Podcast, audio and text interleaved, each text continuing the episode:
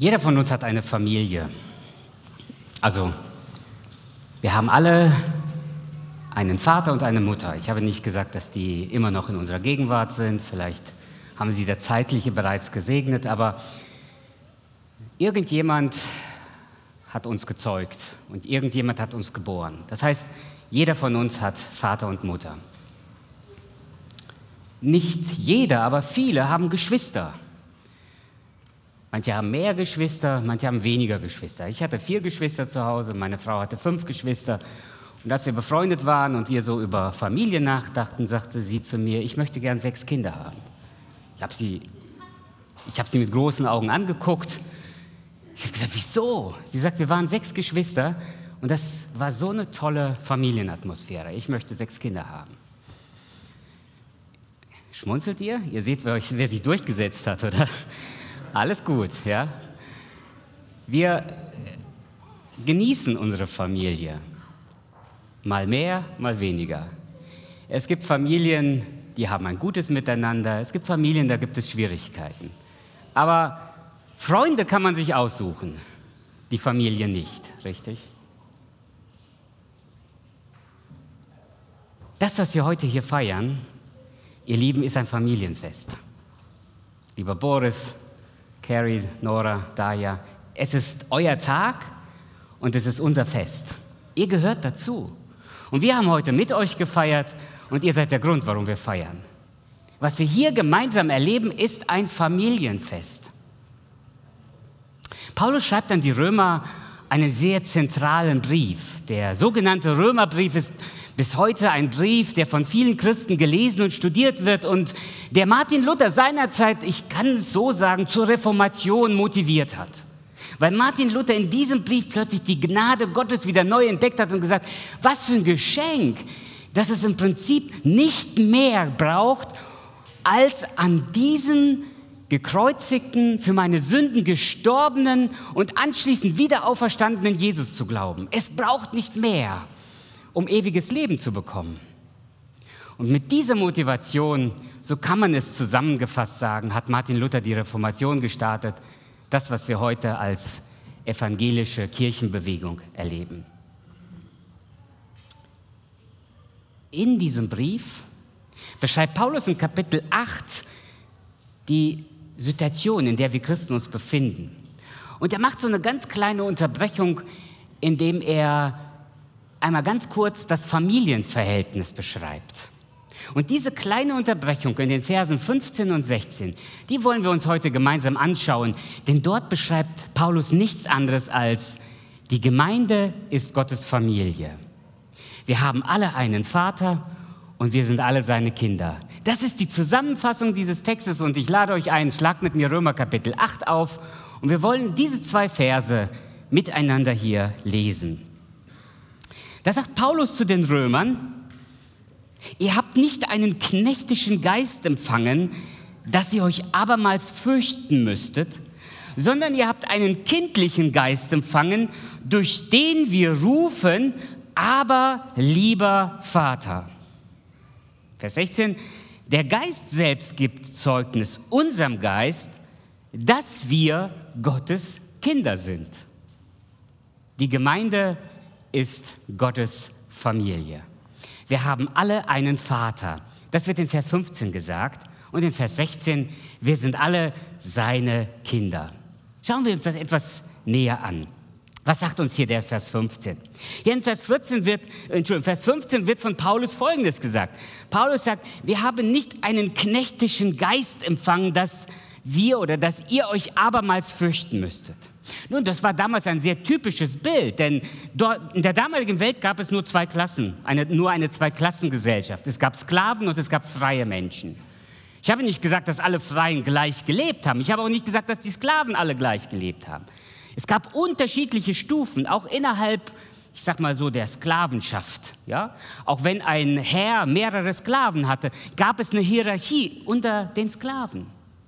Zum Beispiel die niedrigste Sklavenarbeit war Füße waschen. Erinnert ihr euch an dieses Ereignis, als Jesus seinen, Füß, als Jesus seinen Jüngern die Füße wusch? Er erniedrigt sich und sagt, ich bin bereit, die niedrigste Arbeit zu machen. die ein Sklave tun würde. In der heutigen Welt, Gott sei Dank, zumindest in unserem Kontext, gibt es dieses Verhältnis nicht mehr. Und deshalb habe ich überlegt, wie würden wir das denn heute beschreiben? Was würde Paulus denn heute für ein Bild benutzen, um zu sagen, ihr habt nicht mehr einen knechtischen Geist, ihr seid nicht mehr in der Sklaverei, sondern ihr seid jetzt Freie. Und mir fiel nichts Besseres ein, als zu sagen, auch in unserer Gesellschaft gibt es zwei Klassen, nämlich es gibt Gefangene und es gibt freie Menschen, richtig? Und vielleicht ist das so ungefähr vergleichbar. Es ist, hinkt ein bisschen der Vergleich, aber es gibt Menschen, die sind nicht frei. Die haben unterschiedliche Art von Gefangenschaft. Es gibt Leute, die zum Beispiel Freigang haben und trotzdem immer noch Gefangene sind. Und es gibt aber auch freie Menschen, die zwar nicht im Gefängnis sind, aber zum Beispiel vorbestraft sind. Aber es gibt im Prinzip nur entweder oder. Man kann nicht so ein halber Gefangener sein. Entweder ist man Gefangener oder man ist Freier. Und Paulus sagt hier mit anderen Worten, ihr seid nicht mehr im Gefängnis, sondern ihr seid freie Menschen. Warum sagt Paulus das mit Nachdruck? Weil er genau weiß, wo wir alle herkommen. Er weiß, dass die Sünde, ich sag mal, uns in die Wiege gelegt worden sind. Jeder Mensch ist dazu verurteilt und verdammt, irgendwann einmal einen Fehler in seinem Leben zu begehen und schuldig zu werden. Das mögen größere oder eben nur so kleinere Sachen sein. Aber Fehler haben wir alle begangen. Und die Bibel nennt das Sünde. Daran lässt sich dann auch nicht mehr drüber zu, darüber lässt sich nicht mehr verhandeln oder diskutieren. Wir sind alle Sünder. Und die Sünde versklavt den Menschen. Und Paulus sagt, durch Jesus Christus habt ihr was Neues erfahren. Jesus Christus hat euch von Sünden befreit und deshalb seid ihr jetzt nicht mehr Sklaven, sondern ihr seid Freie. Paulus beschreibt das hier mit dem Wort in der Luther-Übersetzung heißt es, sondern ihr seid Kind, ihr habt einen kindlichen Geist empfangen. Wenn man das das griechische Wort sich anschaut, da heißt es, ihr seid jetzt Adoptivkinder. Er hätte ja auch einfach schreiben können, ihr seid Kinder. Aber auch hier will Paulus wieder einen neuen Akzent setzen und sagt, ihr seid nicht von Geburt an, ihr seid nicht automatisch Kinder Gottes. Bei Gott gibt es keinen Automatismus, sondern er entscheidet sich frei dafür, dich als Kind zu adoptieren. Und vice versa, also genau umgekehrt, hast auch du die freie Wahl, ein Kind Gottes zu werden oder auch nicht. Du darfst ein Kind werden, Kind Gottes werden, aber du musst es nicht. Und deswegen sagt Paulus ausdrücklich, ihr seid jetzt Adoptivkinder mit allen Rechten, aber auch Pflichten. Und deshalb, als Adoptivkinder habt ihr jetzt einen Vater. Jedes Kind braucht einen Vater. Wir müssen jetzt nicht weit hinein in die Psychologie und in die Pädagogik. Das hat man heute wieder neu entdeckt. Ein Kind braucht einen Vater. Was für eine Neuentdeckung. Naja, das war eine Zeit lang ebenso in Frage gestellt, ob das tatsächlich nötig ist, dass man Eltern bräuchte. Es könnten ja auch andere Erzieher sein, die ein Kind erziehen. Und das ist tatsächlich so. Es gibt manchmal sogar bessere Erzieher als Eltern. Das ist die Tragödie unserer Gesellschaft. Aber das Grundprinzip bleibt, ein Mensch braucht Vater und Mutter. Und Paulus sagt, ihr habt jetzt einen Vater und eure Beziehung zu diesem Vater ist eine kindliche, vertrauensvolle Beziehung. Und deshalb dürft ihr diesen Vater aber lieber Vater nennen.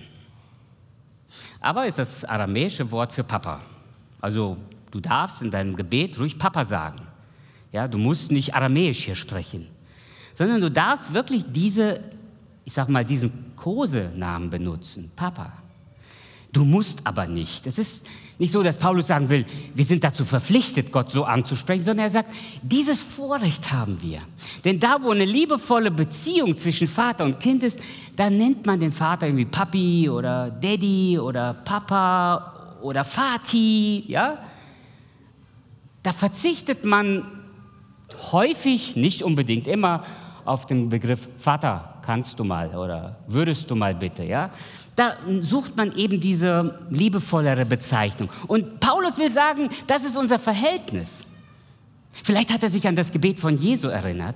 Jesus in der schwersten Stunde seines Lebens im Garten Gethsemane, kurz bevor er für unsere Sünden am Kreuz von Golgatha starb, schrie er zu Gott, aber lieber Vater, wenn es möglich ist, lass diesen Kelch an mir vorübergehen. Das heißt, Jesus als Sohn Gottes hatte die gleiche Beziehung zum Vater, wie du heute diese Beziehung zum Vater haben kannst. Was für ein Vorrecht. Du hast einen Vater im Himmel. Ich weiß nicht, wie deine persönliche Beziehung zu deinem Vater gewesen ist. Ich weiß nicht, wie sie immer noch ist. Wir projizieren oft unser Vaterbild, das Bild, das wir von unserem leiblichen Vater haben, auf Gott. Die Bibel lädt uns ein, Gott als Vater kennenzulernen. Schon im Alten Testament gibt es viele Bibelstellen, wo Gott als Vater bezeichnet wird, aber der fromme Jude wehrte sich dagegen, Gott Vater zu nennen, weil das war ihm zu persönlich, das war zu vertrauensvoll. Und so blieb man oft in einer eher distanzierten Haltung zu diesem lebendigen Gott, obwohl Gott selbst sich so dem Volk Israel vorstellt. Obwohl selbst Gott auch im Alten Testament zu Israel diese Vater-Kind-Beziehung gesucht hat. Wie immer deine Vaterbeziehung hier auf Erden gewesen ist oder gerade ist. Gott ist anders. Gott ist ein liebender Vater. Und seine Liebe, die hat er versucht dir zu zeigen. Er hat versucht dir seine Liebe zu zeigen und es blieb ihm nichts anderes übrig, als seinen größten Liebeserweis zu bringen. Und er hat zu seinem Sohn Jesus Christus gesagt, du musst Mensch werden. Denn sonst geht diese Welt für ewig verloren. Und du musst als Mensch für die ganze Menschheit am Kreuz von Golgatha sterben. Und Jesus, der nicht nur seinen Vater liebt, sondern mich und dich liebt, der die ganze Welt liebt, hat diesen Schritt des Gehorsams getan. Er hat gesagt, Vater, dein Wille geschehe. Dein Wille geschehe. Und aus Liebe zu dir und zu mir ist Jesus am Kreuz von Golgatha gestorben. Mein Lieber, welche Liebe kann ein Vater noch erbringen? Was kann er noch für dich tun, damit du verstehst, es gibt einen Gott im Himmel, der dich liebt? Was für einen Beweis soll er dir noch erbringen? Er will dich beschenken. Er will dich das nennen wir segnen. Er will dich also mit allem Guten beschenken. Auf dich wartet der ewige Himmel als Belohnung und als Verheißung und als Erbe, weil du als Kind Gottes auch ein Erbe bei Gott bist. Das heißt, er will dich mit all diesem beschenken. Aber das alles ist nur eine Beigabe zu dem, was eigentlich Gott für dich getan hat. Nämlich, dass durch den Glauben an diesen Jesus Christus du Vergebung aller Sünden empfangen kannst und ein ewiges Leben bei Gott haben kannst. Ich weiß nicht, wer hier in diesem Raum sitzt und sagt, auf dieses Angebot möchte ich dankend verzichten. Ich entscheide mich gerne für die ewige Verdammnis. Das ist mir viel lieber. Es gibt in der Ewigkeit nur diese zwei Orte. Und die Frage ist, nimmst du dieses Angebot Gottes an? Er möchte heute dein Vater werden. Und du musst nicht mehr tun, als sagen, Vater, hier bin ich, nimm mich als dein Kind an. Denn es heißt bei Johannes in Kapitel 1, so viele ihn, Jesus Christus, aber aufnahmen, denen gab er Macht, Gottes Kinder zu heißen. Ich weiß nicht, welchen Titel du hast, ähm, was für Auszeichnungen du beruflich bereits erreicht hast. Ich kann dir nur eins sagen, das alles verblasst vor diesem Ehrentitel, Kind Gottes zu heißen. Verstehst du? Alle Errungenschaften dieser Welt, egal welche Medaillen du gewinnen könntest oder kannst oder vielleicht sogar schon bekommen hast, all das verblasst, wenn du einmal nur dir bewusst wirst, was es heißt, ein Kind Gottes zu heißen, ein Königskind zu sein. Das ist, was Paulus hier den Christen sagt. Und er sagt, schaut, das ist euer Vorrecht. Ihr seid keine Sklaven mehr, ihr seid keine Gefangenen mehr, ihr seid freie Kinder Gottes. Ihr habt euch dafür entschieden und noch viel mehr. Gott hat sich für euch entschieden. Meine Lieben, Gott sucht sich seine Kinder aus. Und er lädt dich und mich ganz persönlich ein. Er lädt die ganze Welt ein. Aber entscheiden muss sich der Mensch. Bei Gott gibt es nur freiwillige Kinder Gottes. Im Himmel werden Menschen nur sein, die freiwillig dahin wollten. In der Hölle auch. Wir sind alle Kinder eines Vaters. Und zwar eines Vaters, der uns so unglaublich liebt, der uns fair behandelt, der manchmal auch Schwierigkeiten zulässt, weil er weiß, das ist Teil der Erziehung. Ich habe eine sehr beeindruckende Geschichte von einem Missionar gehört, der das erzählte, was seinem Sohn passiert ist. Er sagt, wir waren im Missionsfeld und wir merkten, dass unser Kind mit ähm, einem verkrüppelten Bein zur Welt kam. Wir erkundigten uns, was man hier so im Busch machen konnte. Die Ärzte haben gesagt, hier ist nichts möglich. Also hier ist die medizinische Versorgung überhaupt nicht dafür ausgestattet. Irgendwann mussten sie mit diesem Kind ausfliegen und in ähm, ein westliches Land kommen, um dort im Krankenhaus eine vernünftige Behandlung zu bekommen. Als die Ärzte dieses Bein sahen, sagten sie, oh nein, warum seid ihr nicht früher gekommen? Wir hätten das, als das Kind noch ein kleines Baby war, auf eine recht natürliche Art und Weise behandeln können. Jetzt geht es nur indem wir durch eine Operation die Knochen alle nochmal brechen und dann wieder neu zusammenflicken, ähm, damit das Kind ein gesundes Bein hat. Die Operation ist gut gelungen, die Eltern waren dankbar, die Ärzte waren froh. Und dann kam der Arzt in das Krankenzimmer, schaute den Vater an und sagt, Sie haben jetzt eine unglaublich wichtige Aufgabe. Sie müssen jeden Abend eine Flasche aus Glas nehmen, einige Handtücher drumherum wickeln, sodass, ähm, dieses, ähm, sodass Sie so ein weiches Kissen bekommen, ein rundes weiches Kissen. Und dann legen Sie bitte das Bein von diesem Kind drauf und dann biegen Sie es für einige Minuten über diese Flasche. Das Kind wird vor Schmerzen schreien, ich kann Ihnen aber nicht helfen. Das ist der einzige Weg, dieses Kind zu retten, damit es ein gesundes Bein hat.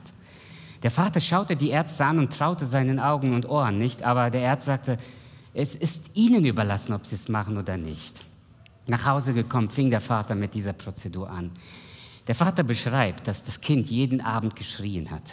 Es war ein kleines Kind, ich weiß nicht, zwei, drei Jahre alt. Er sagt, ich habe ich hab vor Schmerz, vor, vor, vor Mitleid, habe ich geheult wie ein kleiner Junge. Und dann hörte ich, wie mein kleiner Junge schrie, Papa, ich hasse dich, ich hasse dich, du bist der schrecklichste Mensch in diesem Leben. Der Vater sagt, mir hat das im Herzen so wehgetan, aber ich wusste, das ist der einzige Weg, wie ich meinem Kind helfen kann. Und dann Jahre später schreibt er, heute spielt mein Sohn in der Fußballmannschaft bei uns im Dorf. Er ist einer der besten Fußballspieler auf dem Fußballfeld. Und wenn ich ihn sehe, wie er läuft, dann sage ich, ich habe es gerne ausgehalten, was mein Sohn mir damals als kleines Kind gesagt hat. Vater, ich hasse dich für das, was du mir antust, denn es hat sich gelohnt. Meine Lieben, das ist ein ganz schwacher Vergleich von der Liebe Gottes, die er zu dir hat. Er liebt dich. Ich weiß nicht, durch welche Situation du im Moment im Leben gehst, aber ich kann dir nur eines sagen. Es gibt einen, der eine so große Liebe zu dir hat, dass er seinen eigenen Sohn am Kreuz von Golgatha hat sterben lassen, damit wir Vergebung aller Sünden bekommen können. Das ist dein Gott. Das ist dein persönlicher Vater, zu dem du eine ganz persönliche Beziehung haben kannst. Wie diese Beziehung aussieht, das entscheidest du. Wir haben alle einen Vater, sagt Paulus uns hier. Wir haben nicht einen knechtischen Geist, sondern wir sind Adoptivkinder, durch, die wir, durch den wir rufen, aber lieber Vater. Das Zweite, was Paulus hier sagt, das wollen wir uns auch noch schnell angucken. Wir haben nicht nur alle einen Vater, sondern wir sind alle seine Kinder. Wir sind alle seine Kinder. Der Geist selbst gibt unserem Geist Zeugnis, dass wir Kinder Gottes sind. Ich meine, woher wissen meine fünf Kinder, dass sie meine Kinder sind? Also, wir könnten ihnen sagen, wir haben euch gezeugt. Sie könnten die Mama fragen, sie hat die geboren. Ähm, wir könnten ihnen den, die Geburtsurkunde zeigen, sagen, guck, hier steht es drin. Sie können in ihrem Pass nachgucken, sie gehören zu unserer Familie. Tun sie das? Nein.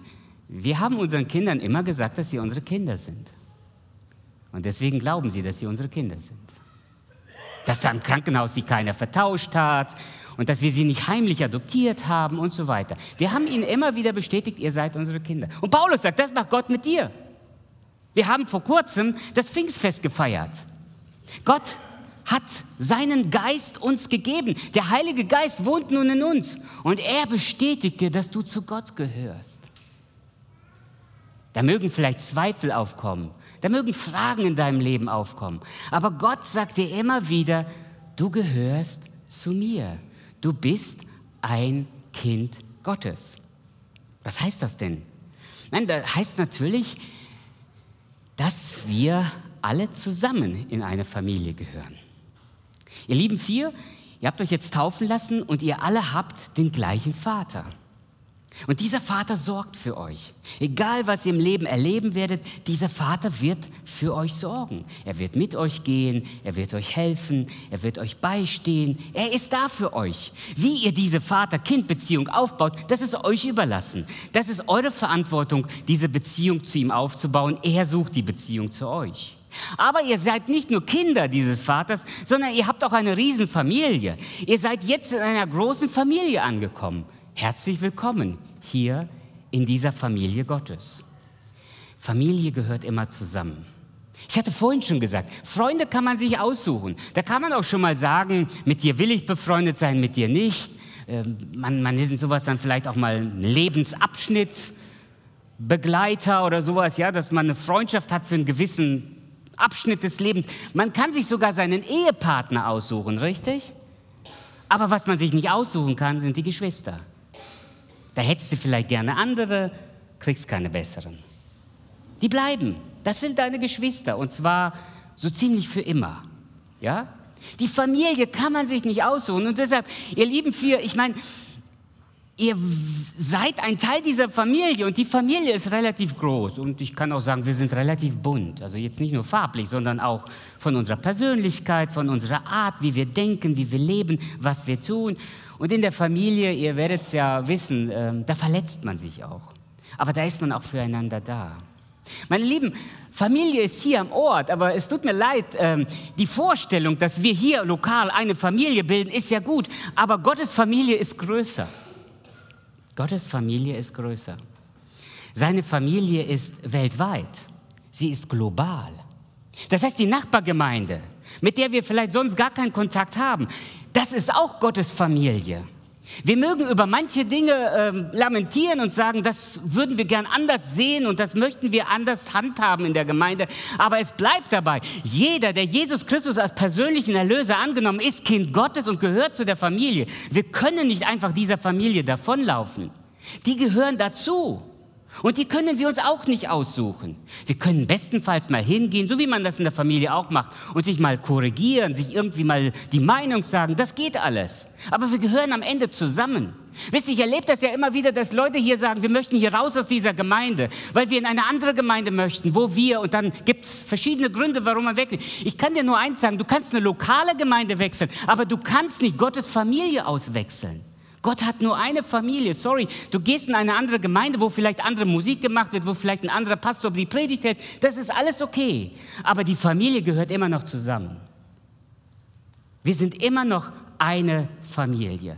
Soll ich dir etwas sagen? Zum Glück sucht Gott sich die Kinder aus und nicht du und ich, oder? Sonst würde diese Gemeinde anders aussehen. Wenn die Pastoren hier die Gemeinde aussuchen dürften, äh, die Familie aussuchen, wird sie anders aussuchen. Wenn du es entscheiden könntest, wird es wahrscheinlich noch anders aussehen. Das sagt Paulus uns. Er sagt, wir haben die Bestätigung durch den Heiligen Geist, dass wir Kinder Gottes sind. Was für ein Geschenk zu wissen, dass man zu einer ganz großen Familie gehört. Und übrigens, diese Familie, die ist schon ein bisschen älter. Die hat nicht vor 40 Jahren in Köln-Ostheim angefangen. Sie hat auch nicht mit der Reformation von Martin Luther angefangen. Das muss man vielleicht auch den Evangelischen einmal so deutlich gesagt haben. Sondern die Gemeinde Jesu ist so ziemlich gut 2000 Jahre alt. Und zwar damals, als an Pfingsten Petrus diese erste vollmächtige Predigt hörte und sich die ersten Menschen taufen ließen, da begann Gemeinde Jesu. Und hey, nicht vergessen, auch das sind unsere Geschwister. Sie leben nicht mehr. Das kannst du vielleicht auch ganz natürlich schon erlebt haben, dass Teil deiner Geschwister inzwischen verstorben sind und nicht mehr unter uns weilen. Aber trotzdem bleibt man Familie, richtig? Auch wenn die das Zeitliche gesegnet haben. Genauso ist das in der Gemeinde.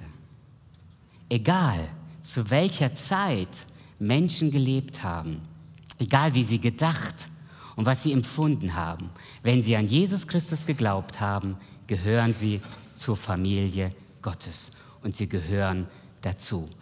Das ist die herrliche Botschaft, die wir heute hier der Gemeinde Jesu am Ort und weltweit weitergeben dürfen. Das ist die gute Nachricht für euch. Ihr seid nicht allein. Ihr seid nicht allein. Ihr gehört zusammen. Und wir gehören jetzt zusammen. Wir sind für euch da und ihr seid für uns da. Deshalb übernimmt man in der Gemeinde sowas wie Aufgaben, weil jeder von uns irgendeine Gabe bekommen hat und entsprechend setzt man sich in der Gemeinde ein. Da kann sich niemand zurücklehnen und sagen, ich bin mal gespannt, wie hier Familie gelebt wird, sondern hier gehört jeder aktiv dazu. Jeder hat eine Aufgabe und jeder hat seinen Platz. Und jeder ist für den anderen da und für den anderen verantwortlich. So funktioniert Gemeinde. Da denkt man nicht an sich, sondern an den anderen. Ich lebe nicht für mich, sondern für den anderen. Aber das Schöne ist, dass ganz viele andere auch nicht für sich leben, sondern für mich leben. Und so bilden wir Gemeinde. Das ist das Geschenk, das wir haben. So sorgen wir füreinander. An einer Stelle versucht Paulus das in ein Bild zu fassen. Der sagt, das ist so ähnlich wie in der Ehebeziehung. Er sagt, dieses Geheimnis der Ehe, das deute ich auf Christus und die Gemeinde. Auf dieses Verhältnis deutet er die Ehebeziehung. Ich sage immer wieder den jungen Leuten, immer wenn sie zu einem Traugespräch kommen oder wenn ich eine Traupredigt habe, ich sage es jedes Mal und ich werde auch nicht müde, das zu wiederholen. Ich sage immer wieder, wenn du glücklich werden willst, heirate nicht. Ja, jetzt lachen doch einige. Ja? Ich sage immer wieder, wenn du glücklich werden willst, heirate nicht. Heirate nur, wenn du einen anderen Menschen glücklich machen willst. Wisst ihr, da laufen zu viele Menschen in dieser Welt, sie haben nur geheiratet, damit ein anderer ständig ihre Bedürfnisse erfüllt.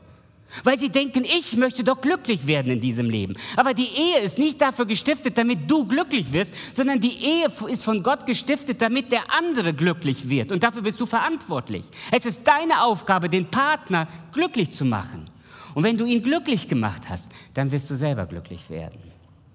Und dein Partner hat die wundervolle Aufgabe, dich glücklich zu machen. Und so funktioniert eine harmonische und glückliche Ehebeziehung. So funktioniert Gemeinde Jesu. Ich bin für den anderen da, die anderen sind für mich da. Und so halten wir als Familie zusammen. Darauf könnt ihr euch verlassen. Liebe Nora, Carrie, Daria und Boris. Darauf könnt ihr euch verlassen. Wir halten zusammen, weil wir eine Familie sind, die von Gott gestiftet worden ist. Und wo immer euer Weg irgendwann hinführt, vielleicht in eine andere Gemeinde, das kann alles möglich sein. Aber wir gehören zusammen. Denn Gott baut seine Gemeinde weltweit. Und da, wo Kinder Gottes zusammenkommen, da ist Familie. Gott hat nur eine Familie. Gott hat aber keine Enkelkinder. Und damit möchte ich hier abschließen. Gott hat keine Enkelkinder. Das heißt, du kannst nicht sagen, ach, weil meine Eltern geglaubt haben, wird das mit mir auch gut gehen. Ach, wenn ich ab und zu mal zu einem Gottesdienst gehe, äh, dann bin ich ja auch schon ein guter Christ. Nein, da wird man weder automatisch ein Kind Gottes, noch wird man das durch eine gläubige Familie oder durch ein gläubiges Umfeld. Ich sage es auch mal so, da nützt auch nicht eine im Glauben vollzogene Taufe deiner Eltern für dich.